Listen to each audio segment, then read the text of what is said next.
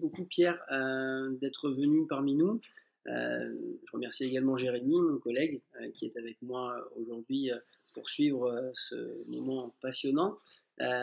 Pierre, s'il te plaît, je vais te demander de te présenter brièvement, même si bon, on a quand même un petit peu de, de connaissances sur toi. J'en ai pas autant que toi-même, donc je vais te laisser te présenter. Bon, bah, je m'appelle Pierre Samosino, je suis euh, enseignant-chercheur euh, à l'université Savoie-Mont-Blanc, qui se situe euh, vers Chambéry. Donc, avec des enseignements faits au département STAPS de cette université et des activités de recherche sur le, au, labo interuniversitaire de biologie de la motricité. mes activités de recherche se, se, focalisent avant tout sur des aspects avec des approches biomécaniques appliquées à, à aux déterminants euh, de la locomotion et euh, de la performance en général, et avec un, focus sur un peu les, qualités neuromusculaires euh, importantes pour ces, pour ces mouvements et ces, ces, performances. On connaît un petit peu quand même, Pierre, tous les deux avec Jérémy. On va parler aujourd'hui un petit peu du profil force-vitesse, tu t'en doutes. On a discuté, bien entendu, auparavant ensemble. Euh, sur le profil force-vitesse, aujourd'hui, on n'a pas envie de travailler un contenu. Euh, tu sais très bien le faire. Hein. On sait que tu as fait déjà beaucoup de podcasts euh, à ce sujet. Aujourd'hui, on avait envie de parler autrement et d'autres choses. On avait envie de parler de l'accompagnement sportif à la performance, dont tu fais partie intégrante. moi, j'avais une petite question dès le départ, c'est qu'est-ce qui te pousse à aller chercher ce genre de choses? De faire des études un petit peu plus poussées et qu'est-ce qui t'amène vers euh, l'accompagnement scientifique? C'est quoi le petit, euh, le petit truc en plus? Alors, comment dire, le, le, le cœur de, de, enfin, ce qui a débouché sur de l'accompagnement scientifique aux sportifs, c'est le, le fait d'essayer de faire au maximum des liens entre nos activités de recherche et le terrain. C'est-à-dire qu'on on essaye au maximum que le, le, les questions auxquelles on essaye de répondre sortent soit des questions de terrain, en tout cas des questions euh, euh, pratico-pratiques, et on, se nourrit beaucoup de, des questions des, entraîneurs, des préparateurs physiques, des, des kinés, euh, médecins, etc., avec qui on peut travailler. Alors bien sûr, il y, a, besoin pour répondre à ces questions de passer dans un laboratoire dans des conditions standardisées avec euh, des équations griffonnées sur un bout de papier, avec euh, des choses un peu théoriques. Mais le, ce, qui, ce qui motive avant tout, c'est d'essayer, grâce à ces choses qui sont un petit peu euh, éloignées du terrain, parce qu'on est obligé de s'éloigner un petit peu du terrain pour pouvoir répondre à ces questions, d'essayer de, de revenir. Ce qui nous motive, du coup, c'est de revenir avec des éléments de réponse. Alors, c'est jamais des réponses euh, comment dire, clé en main qu'il suffit d'appliquer. Hein. C'est des éléments de réponse qui vont aider justement les gens qui nous ont posé ces, questions de pouvoir euh, eux-mêmes trouver des réponses qui conviennent à leur pratique. Donc, euh, et, c'est justement ces allers-retours terrain-labo qui sont qui sont hyper motivantes pour un chercheur, car on, a à la fois les, aspects très fondamentaux et très scientifiques, mais toujours en lien avec la pratique et avec les, aspects appliqués de, la science. C'est un point super intéressant ce que, tu évoques, Pierre. C'est ce côté un petit peu. Euh, je suis pas qu'un. Alors, surtout, euh, ne le prends pas mal, je suis pas qu'un rat de labo où je, suis, je fais mes petites expériences solo de mon côté. Et puis finalement, le reste, je m'en préoccupe pas trop. c'est vraiment le, lien intéressant entre toutes les, toutes les, les, disciplines et tous les corps de métier. Tu as parlé des entraîneurs, des kinés et ça, c'est vraiment, le, lien. Et ça, euh, rien que pour ça, je te remercie parce que c'est vrai que euh, tu as toujours ce côté, euh, tiens, le labo, ma recherche, qu'est-ce que je vais faire pour vite le retransférer vers le terrain? Parce que oui, tout le monde n'a pas la possibilité d'acheter ce matériel qui coûte quand même extrêmement cher. on va parler juste de l'isocinétisme, ça coûte déjà pas mal. de se dire, tiens, ben, est-ce que je peux retransférer ça avec peu de matériel et puis tout de suite applicable sur le terrain? Et ça, franchement, c'est déjà, déjà vraiment top. Euh, allez, je vais. Ah, juste pour, par contre, pour, euh, pour rebondir là-dessus, pour ajouter juste un élément, on, a un petit peu le bon rôle aussi. C'est parce que pour, pour, pour pouvoir euh, amener des éléments de réponse, donc dans la partie où on passe dans le laboratoire avec des, des conditions standardisées, aseptisées, tout ça qui, des, des, des, équations de la physique, des maths qui nous éloignent du terrain, on se nourrit aussi de toutes les recherches qui ont été faites par des collègues qui n'avaient pas ce lien avec le terrain. C'est-à-dire que nous, on fait, le, dernier maillon ou l'avant-dernier maillon de la chaîne. Par contre, euh, on se nourrit de pas mal de choses qui ont été faites par des, recherches qui, donnaient l'impression d'être plus éloignées du terrain et donc moins intéressantes ou moins applicables. Mais c'est justement la, combinaison de tous ces travaux de recherche qui font qu'à la fin, il faut qu'on puisse emmener des éléments de réponse au terrain. Et on fait partie de ces, derniers maillons. Mais les maillons d'avant sont aussi assez importants. Alors, justement, moi, j'avais une question pour rebondir sur le fait que vous disiez que voilà, ça, comment dire, le principal, le principal travail consiste à répondre à des questions d'entraîneurs, de préparateurs physiques, de cadres techniques, etc. avec quelle structure, pour ceux qui nous écoutent, là, vous avez l'habitude de, travailler ou avec, qui vous êtes en, collaboration étroite et sur, sur quel projet, si ce n'est pas indiscret? Alors, les, à l'heure actuelle, les, les, entités, les structures avec lesquelles on travaille le plus, c'est surtout les fédérations des fédérations sportives. On travaille aussi avec certains, euh, certains clubs, mais à limite, euh, à l'heure actuelle, en tout cas pour ma part, je travaille surtout avec des fédérations. Donc, par exemple, Fédération française de, rugby, la Fédération française de ski, la Fédé d'aviron, de cyclisme, d'athlétisme. Au travers différents projets, on est en connexion avec eux. Euh, et euh, donc, c'est surtout avec ces structures-là qu'on travaille. Après, on travaille aussi avec des, clubs. Par exemple, le projet qui est avec la Fédération française de rugby, il est avant tout avec le club de, Grenoble, le FCG euh, Rugby à Grenoble. On a un étudiant en thèse sur ce projet-là. Donc, euh, donc là, c'est les structures de haut niveau avec lesquelles, lesquelles, en tout cas, je travaille principalement en ce moment. par le passé, j'ai eu l'occasion de travailler aussi avec des structures plutôt d'ordre privé industriel. Alors là, on n'était pas dans l'accompagnement de la perf de sportif. On était plutôt dans, dans des problématiques autour de l'équipement du sportif, sportif de haut niveau ou euh, de moins, euh, en tout cas de niveau euh, intermédiaire, ou même, voire même de, niveau, de niveau amateur. Donc là, on n'était on on pas dans, je pense, ce qui vous préoccupe aujourd'hui, mais en tout cas, il faut garder en tête que ces aspects appliqués peuvent aussi se décliner dans un autre domaine que la perf sportive de haut niveau je ne me trompe pas, c'était pour les skis, euh, Pierre. Euh, alors au labo, au labo, on a des, on a des, des, projets sur le ski. Là, les, les, les, contrats qu'on a, enfin, en tout cas les contrats, les collaborations qu'on avait fait, c'était plus au niveau de la course à pied, du trail. Alors c'était Salomon, mais c'était pas sur le versant ski de Salomon. Je savais qu'il y avait une marque, euh, j'allais dire Rossignol, donc j'allais dire une bêtise. C'était Salomon. J'avais entendu ça dans un des, un des podcasts. je reviens, alors on va chaque fois rebondir, je pense, mais on va se dire que le leitmotiv, c'est vraiment ce lien avec les différents euh, corps de métier. Euh, moi, la petite question que, qui me vient tout de suite à, l'idée, c'est comment tu fais pour créer ce rapport de confiance entre ben, toi, chercheur, et puis euh, les, personnes qui viennent te voir, ou inversement, toi, tu vas voir les personnes, et ce lien, euh, finalement, qui est un peu difficile, on va pas se le cacher. Euh, chacun a l'impression d'avoir la vérité. comment on fait pour partager ses connaissances au profit de la performance? Je, pense que pour, pour partir sur des collaborations euh, saines, c'est justement de, de, se détacher de euh, chacun euh, à sa vérité ou à la vérité. C'est d'avoir un peu d'humilité par rapport à ça et d'essayer au maximum que chacun reste à sa place. Donc, en tout cas, nous, en tant que scientifiques, de rester à la place d'un scientifique. C'est-à-dire, euh, c'est pas nous qui avons les, recettes miracles pour améliorer la performance nous, on a uniquement des, on peut apporter, comme je disais tout à l'heure, des, informations ou des, des, parties de réponse à certaines questions euh, pour aider l'entraîneur à trouver la bonne réponse. Donc, on est plus dans, une assistance pour trouver des bonnes réponses à, des questions de terrain plutôt que de, donner des formules toutes faites pour pouvoir, euh, répondre à ces questions. Alors, souvent, je fais, un parallèle avec la, cuisine là-dessus. C'est-à-dire qu'un bon plat, pour faire un bon plat, il faut euh, mettre ensemble plein d'ingrédients différents avec une manière très spécifique de les mettre ensemble dans des dosages très spécifiques. Et c'est ça qui fait à la fin un, bon plat. Euh, la performance sportive, c'est pareil. Euh, c'est euh, une agrégation de, plein d'ingrédients différents qu'il faut doser de manière différente en fonction des individus, en fonction des sports, en fonction du niveau, en, fonction de plein de choses.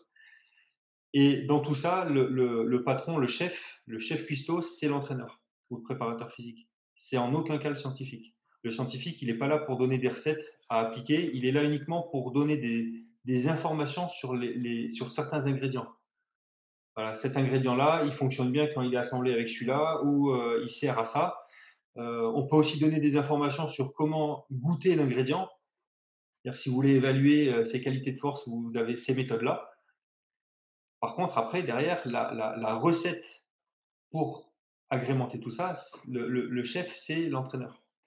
Et, si jamais le scientifique reste à cette place-là et que l'entraîneur n'attend pas des recettes toutes faites du scientifique, ça fonctionne bien. Si par contre le scientifique commence à donner des recettes toutes faites en disant il faut faire ça, et il n'y a que ça qui fonctionne, ou que l'entraîneur il, attend du scientifique des recettes toutes faites, c'est-à-dire moi il faut me dire qu'est-ce que je fais dans cette situation-là, et si possible il faut que la réponse puisse fonctionner puis chez tout le monde, euh, tous les niveaux, tous les sports, etc. Euh, au bout du compte, tout le monde sera, sera insatisfait par la collaboration. Donc c'est ça, je pense, qui est important à mettre, mettre euh, au clair au tout début de la collaboration, c'est la, place et les limites de chacun. C'est-à-dire, alors, ça ne veut pas dire que l'entraîneur ne doit pas mettre son nez dans l'aspect scientifique, bien au contraire, on attend ça, ni que le scientifique ne puisse pas mettre son nez dans ce qui est fait sur le terrain pour pouvoir échanger, mais il faut que chacun puisse, euh, en tout cas je parle pour le scientifique, euh, et de l'humilité par rapport à ce qu'il peut apporter au terrain. Et en tout cas, il faut qu'on ait en tête que c'est toujours des éléments très spécifiques dans des situations très spécifiques. Et après, c'est euh, à l'entraîneur d'utiliser ça. Avec, avec son, sa connaissance et, son art d'entraîner. Euh, il n'y a que lui qui a ça. En tout cas, le scientifique ne peut pas euh, avoir ça. Je ne sais pas si ça répond un peu à la, question. Complètement. merci beaucoup, Pierre. Moi, j'avais euh, une, question qui faisait, euh, qui faisait un peu suite à ce, que, à ce que vous évoquiez, notamment sur le fait de répondre à des questions d'entraîneur, etc. Euh, comment est-ce qu'en tant que, que, scientifique, vous avez pu parfois, dans, dans, le cadre de vos interventions, être une force de proposition ou proposer quelque chose plutôt que d'être dans une, dans, dans une démarche de réponse? Est-ce que ça vous est arrivé justement d'être une force de proposition pour répondre à une question que vous posiez vous-même. Je ne sais pas si la question est très claire, mais euh, inverser le rapport finalement.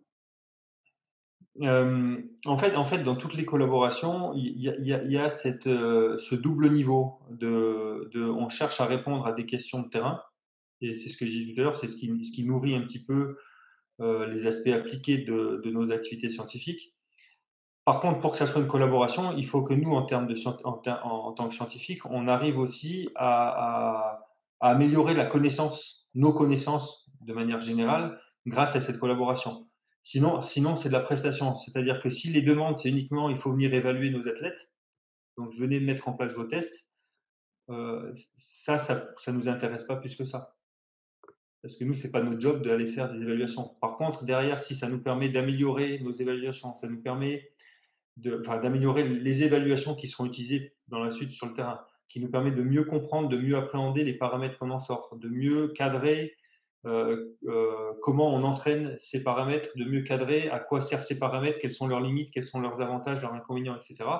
Dans ce cas-là, euh, nous, on, peut être fort de proposition pour orienter certaines choses dans le but de répondre à certaines de nos questions, qui plus tard seront des applications sur le terrain, mais qui, à, très court terme, peut-être n'intéresseront pas tout de suite le, terrain. Donc en fait, quand on part sur des collaborations avec des fédérations, et, je fais bien la distinction entre une collaboration et une, prestation de service. Euh, quand on part sur une collaboration, il faut qu'il y ait ce double niveau.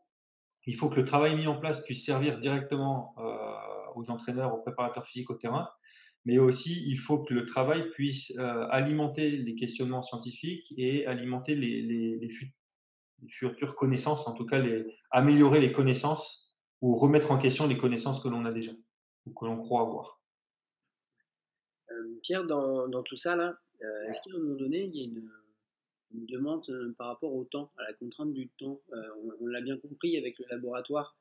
comme tu le dis, c'est royal, tu as tout ton temps et tu, finalement il y a moins de personnes, donc tu fais ça calmement, en tout cas tranquillement. Euh, est-ce qu'à un moment donné, il y a eu des demandes d'entraîneurs ou d'autres personnes, d'autres corps de métier qui t'ont dit là le top, c'est top le labo, euh, ça marche bien, merci beaucoup. Mais maintenant, il faudrait essayer de le transposer euh, vers le terrain et peut-être en divisant le temps par deux, je veux dire une bêtise, et en diminuant le coût par trois. Est-ce que ça, ça t'est déjà arrivé? Ouais, ça c'est tout le temps. C'est-à-dire que tout le temps, quand on nous pose des questions, quand on discute avec, euh, mais que ce soit avec des, avec n'importe qui, avec d'autres euh, d'autres structures comme des structures privées industrielles, mais, aussi avec les, les euh, quand ils ont une question, le but c'est d'avoir une réponse tout de suite. Alors des fois, on a des éléments de réponse tout de suite par rapport à, nos expériences passées et par rapport aux, connaissances que l'on a déjà, mais pas qui émanent aussi de la littérature en général.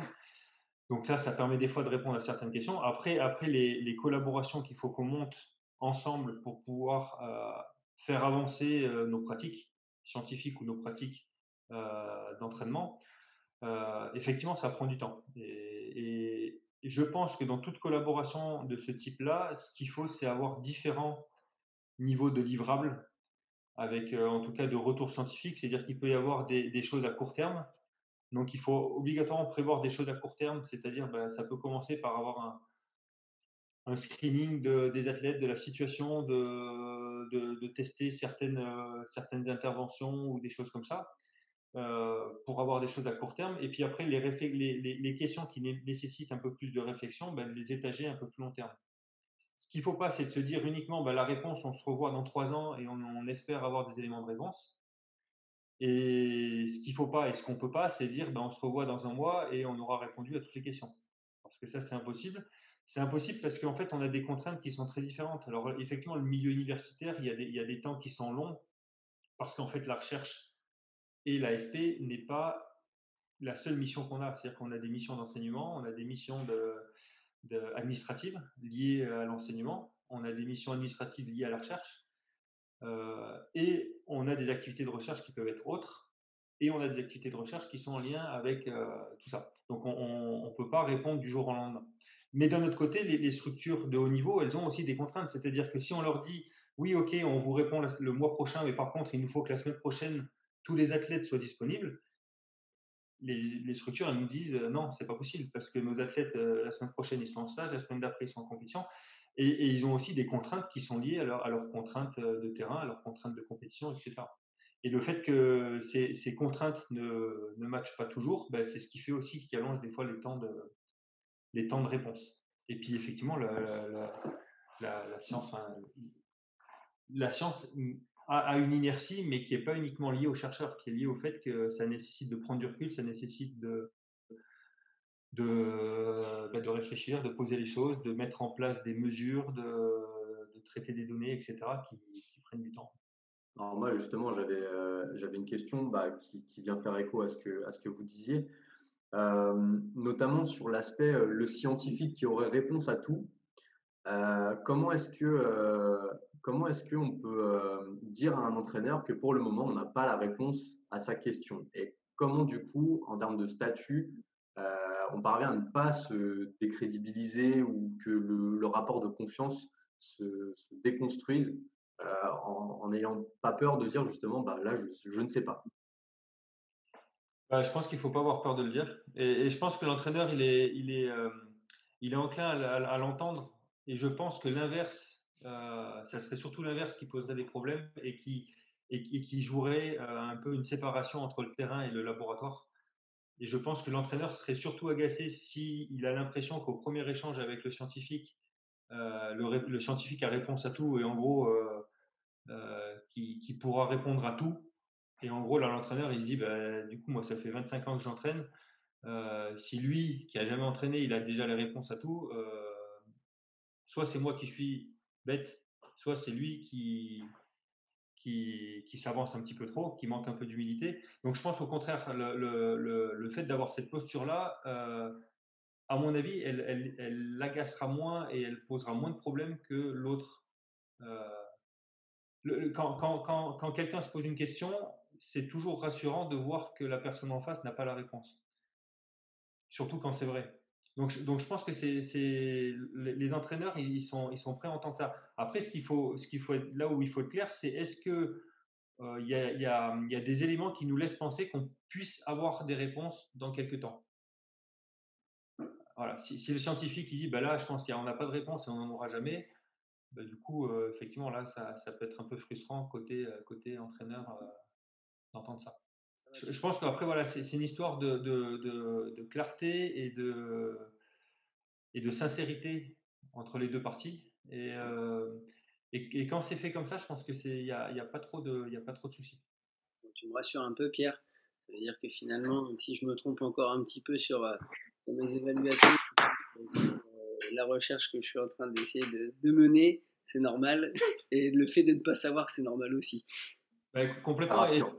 Ouais, c'est exactement ça. Et puis je pense que plus vous allez avancer dans, dans, les aspects scientifiques, plus vous allez vous rendre compte que la science euh, est, toujours sur, euh, comment dire, est toujours euh, sur la, la, lame du rasoir. Quoi. On est, il y a, il y a, comment dire, dans, dans la société, il y a, il y a on, met la science sur un piédestal, sur quelque chose qui est indiscutable, qui est clair, net, aucune zone de flou et vous allez vous rendre compte que la zone de flou, elle est tout le temps là. Ce qu'il faut, c'est la minimiser. Si jamais on veut répondre à des questions sans prendre de risque de se tromper, on répond à aucune question. Donc à un moment donné, il faut avancer, donc il faut se tolérer des erreurs. Et en fait, la science, c'est ça, c'est se tolérer le moins d'erreurs possible pour emmener des éléments de réponse qui plus tard seront mis en question, mais c'est comme ça qu'on avance. Et, souvent, les critiques qu'on peut faire sur les collaborations terrain scientifiques euh, et les trucs qu'on peut lire dans les réseaux sur euh, à quoi, sert un scientifique du sport euh, euh, Il n'y a aucune expérience de terrain, c'est sur le terrain que sort la vérité.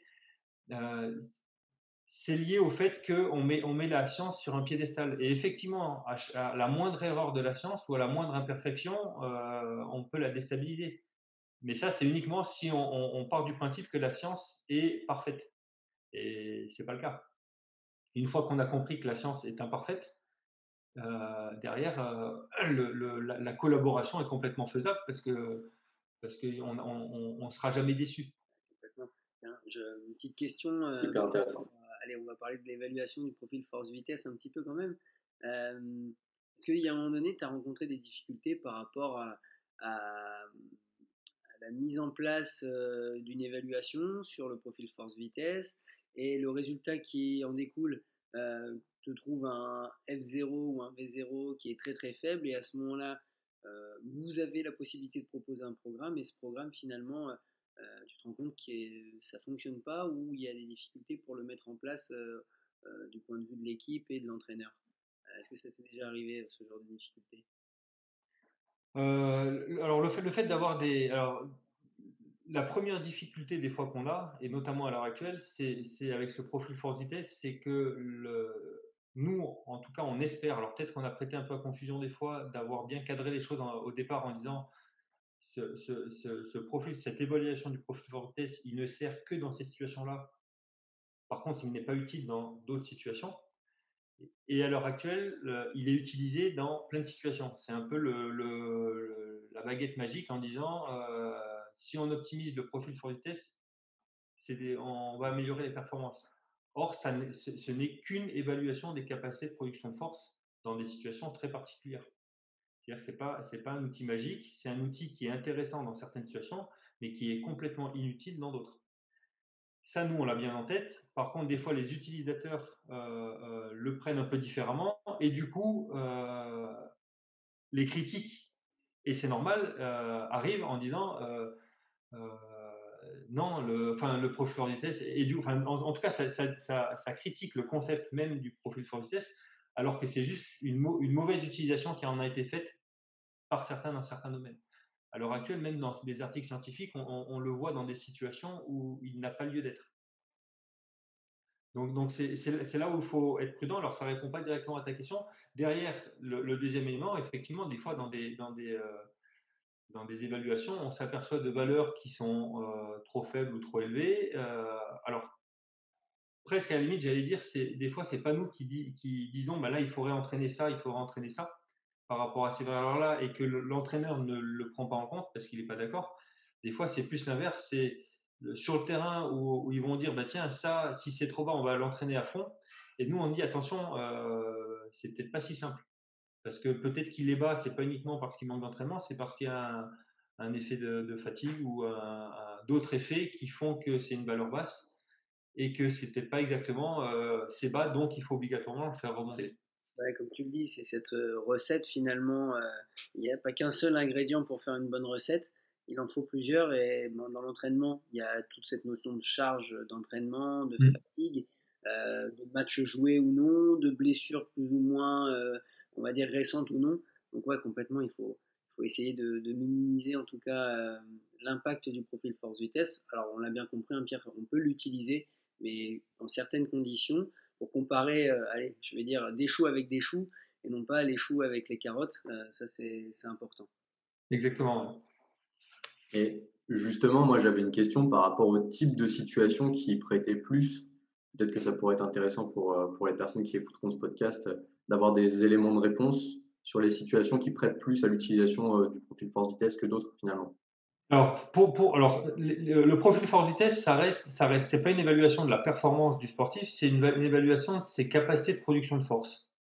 C'est-à-dire que les capacités de production de force, on peut les, sur les membranes, on pourrait utiliser le 1RM en squat, en leg press. On pourrait utiliser euh, un, test de détente euh, pour évaluer ses capacités de production de force ou de puissance. Là, le profil test, l'intérêt qu'il a, c'est qu'il donne une image beaucoup plus complète parce qu'il est euh, sur l'ensemble du spectre de vitesse, en sachant qu'on a vu qu'en fonction des vitesses, il y a, des qualités qui sont complètement indépendantes les unes par rapport aux autres. C'est pas parce qu'on est fort d'un côté qu'on sera fort de l'autre. Donc du coup, ça donne une vue d'ensemble un peu plus grande. À partir du moment où on l'utilise comme un, moyen d'évaluer, un outil pour évaluer les capacités de production de force, on a peu de chances de se tromper. C'est-à-dire que dans une, activité dans laquelle les capacités de production de force ne sont pas importantes, ben, il n'y a pas besoin d'aller évaluer le profil force-vitesse. C'est comme si vous demandiez à un marathonien et, que vous basiez l'entraînement d'un marathonien à euh, son 1RM en squat. et, donc de dire on va, on va optimiser l'entraînement d'un marathonien par rapport à son profil force-vitesse, c'est exactement cette même incohérence. Donc après, et c'est là où après ça revient à l'entraîneur de dire est-ce que les capacités de production de force sont importantes ou pas dans l'activité, dans quel type de mouvement, etc. Si oui, ben, ça peut être un outil intéressant. Sinon, euh, il faut passer sur euh, les autres facteurs de performance qui sont aussi importants. Le, ça me fait penser, il y, a, un élément qui est souvent euh, un peu utilisé comme l'outil magique, c'est le profil optimal. Nous, le profil optimal qu'on a, développé sur les membres inférieurs, c'est le bon équilibre, justement le, bon profil de force-vitesse qu'il faudrait avoir dans des situations dans lesquelles on doit produire de la force, on doit faire une, extension de jambe explosive, dans lesquelles on accélère sa propre masse, c'est-à-dire un saut, un départ en sprint, euh, des choses comme ça. Donc à ce moment-là, oui, il existe mécaniquement un bon équilibre euh, entre force et vitesse qui permet de maximiser les performances explosives sur ces mouvements-là. Par contre, ce n'est pas un profil optimal qui est optimal pour toutes les situations. Encore une fois, euh, on reprend l'exemple du marathonien, se, rapprocher de son profil optimal, il n'y a peut-être aucun sens. Euh, par exemple, pour un risque de blessure, c'est pas parce que vous êtes déséquilibré en force ou en vitesse par rapport à ce profil optimal qui est calculé pour maximiser les performances sur une action explosive dans laquelle on développe, on, déplace uniquement sa propre masse. Je fais exprès d'être complexe parce qu'en fait, la, la et c'est pour ça que des fois on fait des abus de langage, c'est que pour être juste, il faudrait être complexe, comme ma phrase que je viens de faire. Donc, on parle de profil optimal pour être plus court, mais par exemple sur un risque de blessure, il n'y a, a, rien qui laisse à penser qu'un déséquilibre par rapport à ce profil optimal serait potentiellement un risque de blessure euh, plus important. Or, souvent, on part du principe qu'à partir du moment où il y a un déséquilibre par rapport à quelque chose, on a un risque de blessure plus important, et donc il faut rééquilibrer les choses. Mais il faut avoir en tête à quoi correspond cet optimum. Et, effectivement, euh, des fois, il, y a des, utilisations qui peuvent être un peu borderline comme ça, et du coup qui, peuvent prêter à confusion chez, euh, certains, parce que, euh, parce que à force de simplifier les choses, eh bien, on en oublie les, situations dans lesquelles le concept fonctionne et dans lesquelles il ne fonctionne pas c'est vraiment un indicateur, euh, mais ça reste un indicateur. Comme dans l'indicateur, on va parler du ratio quadriceps ischio-jambier lorsqu'on fait un test isocinétique. Alors moi étant kiné, on parle plus de ça, de, ce ratio. Ce ratio, de, on va dire, sur une évaluation à 60 degrés secondes en concentrique, on doit se rapprocher de 60, c'est une norme. Maintenant, mmh. un, un, petit peu trop ou un petit peu trop bas, est-ce qu'il y a un risque de blessure? À l'heure actuelle, c'est encore un petit peu discuté sur les études scientifiques. Donc, euh, je pense qu'on est, complètement d'accord là-dessus. Euh, moi, j'aimerais bien rebondir sur, euh, sur la notion de blessure, Pierre, parce que c'est ce qui m'intéresse le plus en tant que kiné, et notamment la blessure des ischio-jambiers. il me semble que ton camarade Jean-Benoît Morin et Mendy Gouchia avaient fait une petite étude là-dessus, sur la notion de, de F0 ou V0 trop faible. En effet, il ne me semble pas qu'ils aient parlé du profil optimal, mais plutôt du profil, on va dire, antécédent euh, l'idéal aurait été de tester finalement la personne en amont de la blessure, puis ensuite le retester après et se dire tiens, est-ce que je suis capable de recaler le même profil? Euh, pour me dire tiens, profil euh, avant blessure, profil après blessure, il a le même, donc c'est bon, on peut finalement les feux sont au vert. Qu'est-ce que tu en penses toi là-dessus? Bah, c'est, non, non, bah, ça, ça c'est exactement ce qui a été ce qu'on avait montré sur ces études-là. Alors, il n'y a pas le profil optimal parce que d'une part, en sprint, il n'est toujours pas euh, mis à jour. On, bosse dessus et ça devrait arriver bientôt. Euh, d'autre part, c'est qu'il n'y aurait aucun sens de comparer ça au profil optimal. Et, presque, ça serait le risque, si jamais on part, enfin, une fois qu'on aura euh, mis au point le profil optimal en sprint, de se dire qu'un déséquilibre par rapport au profil optimal serait un risque de blessure. En tout cas, pour l'instant, on n'a pas assez d'éléments pour appuyer dans ce sens-là. Parce que c'est un profil optimal pour maximiser des performances, et non pas un profil optimal euh, par rapport à un déséquilibre musculaire qui pourrait entraîner des, contraintes euh, euh, particulières au niveau de l'organisme. Après, après, ce qui a été, ce qu'on avait montré sur ces études entre le profil force vitesse en sprint et les, les, blessures aux ischios, c'était le fait, encore une fois, le profil force vitesse en sprint, c'est un outil qui permet d'évaluer les capacités de production de force en sprint. On s'est aperçu qu'une déficience aux ischios, qui pouvait venir notamment par une blessure, ces déficiences aux ischios affectaient les capacités de production de force et que le, profil force-vitesse était assez sensible pour détecter une déficience résiduelle d'un joueur qui avait été blessé et à qui on avait dit là c'est bon tu peux retourner sur le terrain. Ça a été la première étude de, Jordan Manigucha en 2014 sur laquelle on a, travaillé avec, euh, avec JB Morin justement en, apportant dans cette réflexion le, le profil force-vitesse comme outil d'évaluation de la force. Et on s'est rendu compte que quand le joueur euh, avait le feu vert pour retourner sur le terrain avec tous les, autres indicateurs euh, du, staff médical, ben, il restait une, déficience de production de force sur un mouvement spécifique de sprint. Et donc, on s'est dit, cet, cet outil qui est hyper macroscopique, il a quand même la finesse pour aller détecter une déficience sur un groupe musculaire. Par contre, on s'est, donc, donc là, la comparaison, c'était plus d'avoir une valeur plutôt basse ou plutôt élevée et surtout d'avoir une valeur plutôt basse par rapport aux valeurs d'avant.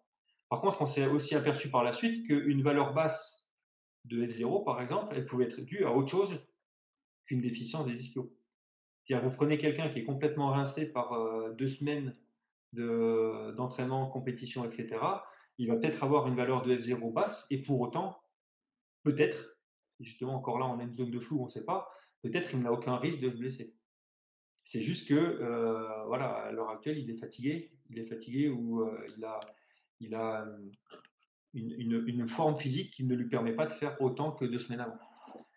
Donc, c'est toujours pareil. Hein, c'est pas un outil de détection de, risque de blessure. C'est juste un outil, bah, comme une machine isocinétique, un outil qui permet d'évaluer la production de force. Et à partir de déficiences de production de force dans certaines situations, on peut remonter à des déficiences musculaires et des potentiels risques de blessures. Mais euh, oui, les maillons de la chaîne, ils sont, ils sont nombreux. Ouais, complètement. Encore une fois, c'est vraiment, on prend tout avec des pincettes et il ne faut pas arriver avec les grands sabots et se dire euh, la vérité est là, euh, l'ISO, c'est la production de force et point. Quelqu'un qu'on évalue aujourd'hui, bon voilà, tu es, une force à temps, merci, au revoir.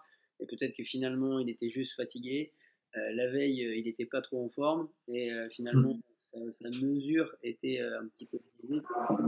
Il y avait une notion de peut-être de hmm. surcharge, de fatigue et tout ça. Et parfois, il faut peut-être se dire que on doit indiquer à un instant T aujourd'hui sa production de force, elle est aujourd'hui de temps. mais ne pas généraliser les choses. Voilà, la, force est de temps est terminée. Bonsoir, merci, au revoir, monsieur. Mm. C'est important à chaque fois quand tu viens repréciser et, et finalement remettre les, les, les, maillons au bon endroit. C'est-à-dire qu'on se rend bien compte là avec toute cette discussion, Pierre, que c'est pas, il n'y a, pas une seule vérité et en plus, elle est multifactorielle. on se nourrit de, de tout et de, tous ces différents éléments. Donc c'est top. Euh, moi j'ai une petite question, c'est par rapport euh, euh, également à la notion du, profil force-vitesse. sur le profil de vitesse optimale en course, est-ce que tu peux nous en parler un petit peu ou pas du tout? Ah, Bien sûr, ouais. Là, c'est justement c'était mon, programme de la journée de me remettre le nez dedans parce que ça fait plusieurs mois que je le traîne et comme il y a, on a beaucoup d'autres choses à côté, à chaque fois, je, je, enfin voilà, le, le, le temps que j'y accorde est, trop faible à mon goût. Euh, donc c'est un, un, travail qu'on a, ça fait quelques années qu'on est dessus. Euh, on l'a déjà soumis à publication avec euh, un, angle, un angle d'attaque qui n'était peut-être pas le bon. Là, on est en train de remanier l'article. Euh, donc le profil optimal en sprint, il existe et il va, notamment dépendre de la, distance à parcourir. C'est-à-dire que, le profil pour un sprint sur 10 mètres ne sera pas le même profil optimal que pour un sprint sur 20 mètres ou sur 30 mètres. Par contre, on, bah après le, travail qu'on fait actuellement, c'est de voir comment il pourrait être utilisé en pratique. Il n'aura peut-être pas la même utilisation que sur le, profil en, saut. C'est-à-dire qu'on se rend compte que l'influence de la distance de sprint est, très importante et que et que ça va être compliqué pour, un entraîneur de dire, c'est-à-dire qu'un profil, le profil optimal pour un sprint sur 10 mètres ou pour un sprint sur 20 mètres, ça sera, ça sera pas du tout le même, et la complexité pour l'entraîneur de se dire euh, lequel il faut que je choisisse, parce que moi, mon joueur, je veux qu'il soit bon sur 10 mètres, mais aussi je veux qu'il soit bon sur 20 mètres. Si on parle par exemple sur un joueur de rugby, euh, on mmh. sait que c'est des, des, petites distances, alors surtout moi en tant que numéro 9, c'est toujours des petites distances, mais c'est l'idée de se dire, tiens, J'aimerais qu'il soit finalement très rapide jusqu'au 20 mètres, ou même qu'il fasse les 100 mètres et qu'il marque mon essai, mais euh, quand même essayer de mesurer, et peut-être là par un accompagnateur euh, scientifique de la performance, mesurer finalement quelle distance est parcourue par euh, l'ensemble des joueurs, et se dire quelle est la moyenne, est-ce que ça, ça pourrait être une idée pour orienter un entraîneur vers ben voilà, ce qui est le plus travaillé lors des matchs c'est une distance entre 10 et 20 mètres ou c'est une distance entre 30 Est-ce que ça, ça pourrait être un indicateur ou est-ce que, à ton avis, ça, ça n'a pas de sens? Si, en fait, en fait ça va donner pas mal d'informations un peu générales, euh, un peu moins sur l'individualisation par rapport au profil de chaque joueur, mais un peu plus sur de l'individualisation par rapport à ce qu'on attend du joueur sur le terrain, et, notamment par rapport aux distances de sprint. Et, nous, ce qu'on voit actuellement, c'est qu'en gros, euh, pour des vitesses, euh, pour des distances au-dessus de, de 20-25 mètres, tous les, tous les athlètes qu'on a testés, euh, ils, sont, ils sont en déficit de, de V0. C'est-à-dire qu'en gros, et, même en prenant les données de Usain Bolt, euh, Usain Bolt, on s'est rendu compte que son profil était optimal pour un 22 mètres. Donc, c'est-à-dire que déjà pour un 30 mètres, il lui manque des capacités de, vitesse. Alors après, ça, ça nous conduit sur des profils optimales qui sont peut-être pas euh, atteignables par des humains. Parce que là, on est, on est sur un calcul du profil optimal qui est purement, qui est pas du tout empirique, c'est-à-dire qu'on n'utilise pas des données de tout le monde et puis on regarde qui sont les meilleurs et quels sont les profils qu'ils ont. C'est vraiment euh, c'est un, calcul de ce profil optimal sur la base des lois de la physique. Et donc les lois de la physique, qu'on soit humain, qu'on soit une moto, un vélo ou qu'on soit un guépard, euh, c'est les mêmes lois qui s'appliquent. Et donc ce profil optimal, il est, euh, c'est un profil mécanique. Et donc, de ce qu'on se rend compte, c'est que les humains euh, sont très mauvais sur des sprints à partir de 25-30 mètres.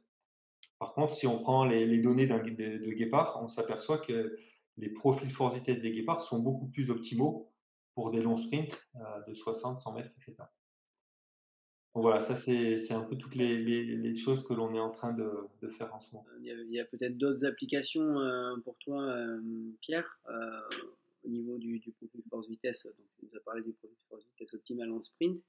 Est-ce qu'il y avait d'autres euh, petits euh, projets euh, en tête également Sur l'avenir de l'application du profil force-vitesse sur, le terrain.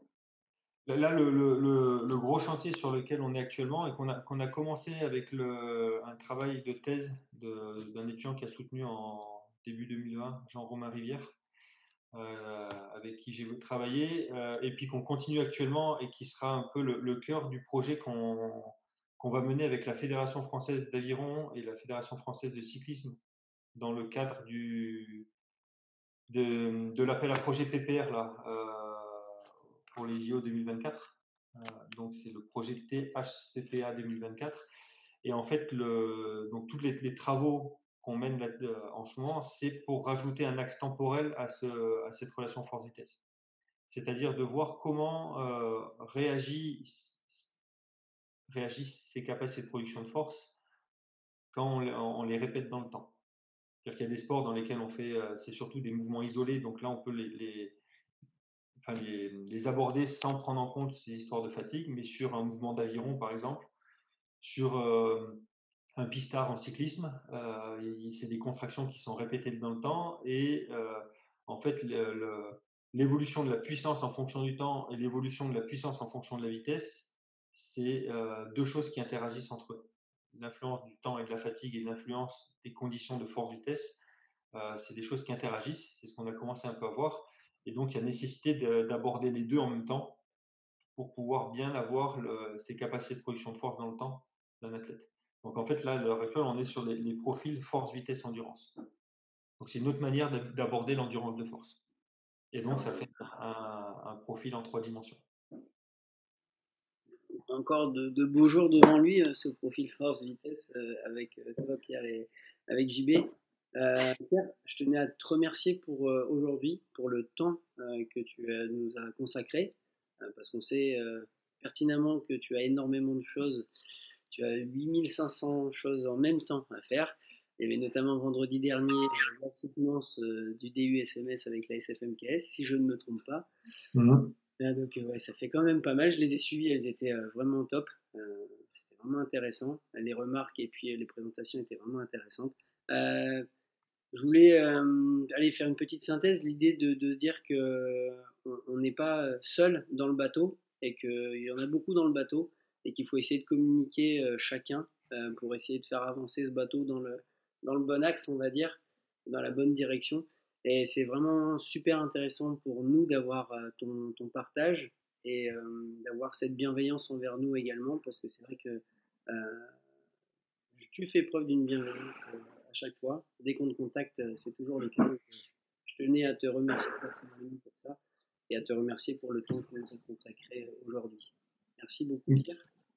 Avec plaisir. Et on vous dit euh, à bientôt pour un prochain podcast. Et celui-ci sera avec euh, notre, ton collègue euh, Pierre, Jean-Benoît Morin, sur le même sujet, qui aura sans doute encore d'autres choses à nous dire par rapport au profil force vitesse. Merci beaucoup. À bientôt. Thank